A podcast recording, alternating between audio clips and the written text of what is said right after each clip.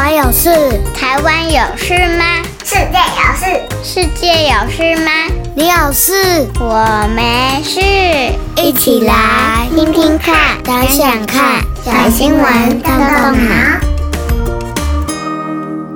亲爱的小朋友们，大家好，我是崔斯坦叔叔。不知道你平常有收看动物频道的习惯吗？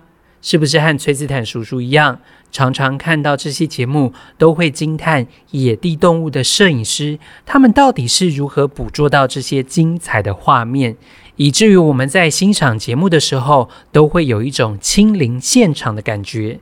除了觉得画面精彩之外，小朋友，你是不是也和我一样好奇，究竟该如何了解这些野生动物的习性呢？这周的新闻又发生了什么事呢？就让我们一起来收听小新闻，动动脑，看看到底发生什么事。和屁屁侦探一样，拥有超级追踪能力的昆虫迷你追踪器。今年八月，科学家在著名的杂志《科学 Science》上发表了一篇昆虫飞蛾的研究。在这次的研究报告中，科学家选择在鬼脸天鹅的背上装了微型的追踪器，想要透过这个追踪器，更加的了解天鹅迁徙的路径还有模式。在科学家们追踪了十四个月之后，竟然有一些意外的发现。哇，原来天鹅们是直线飞行的，而且它们明确知道该往哪个方向飞行，而不是随便乱飞的哦。透过追踪器可以发现。鬼脸天鹅们的身体内像是有一个内建的导航系统一样，左边、右边还是直走，通通糊弄不了。它们可是非常清楚的哦。别小看这个实验，这项研究推翻了早期大家对昆虫迁徙的认知。在还不知道这个实验结果前，其实大家可能会以为它们的飞行过程主要是被风决定方向。风往哪里吹，昆虫就被带到那个地方。但这次的实验让我们更加的了解到昆虫的生活形态、模式以及飞行过程。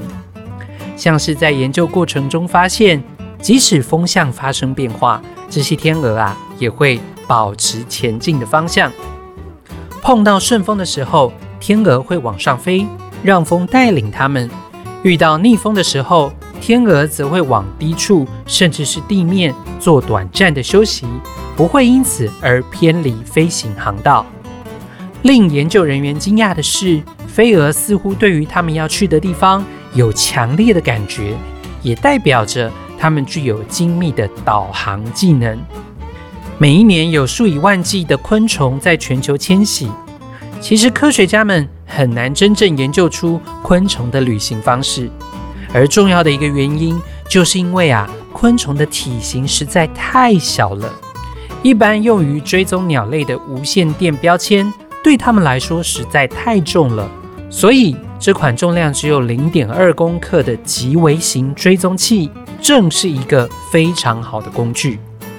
感谢鬼脸天鹅们，这个追踪器放在他们的身上，每天背着记录器所带回来的资讯。就让科学家们像是搭乘着一个轻型的小飞机，跟着他们同步前行一样。因为这个追踪器也发现了，每一年其实鬼脸天鹅都会往返欧洲到非洲，而且都是在夜间迁徙，飞行的距离更不少于两千英里。除了了解昆虫行动的轨迹之外，这个科学的研究也希望可以帮助昆虫们阻止入侵物种的传播，特别是保护像帝王斑蝶等濒临危种的物种，也遏止昆虫传播疾病的机会。更令人兴奋的是，美国航太总署也将与欧洲太空总署合作，计划在二零二八年会有一对新的卫星，帮助科学家们追踪飞蛾和蜻蜓等大型个体昆虫。好记录它们在世界各地迁徙的轨迹，让整个生态系的记录更加完整。听完了今天的新闻，小朋友有没有发现，哇，科学家真的有好多秘密武器啊！接下来，崔斯坦叔叔有三个动动脑小问题，邀请小朋友们一起动动脑，想想看哦。第一个问题：你曾经在公园、野外、山上有看过昆虫吗？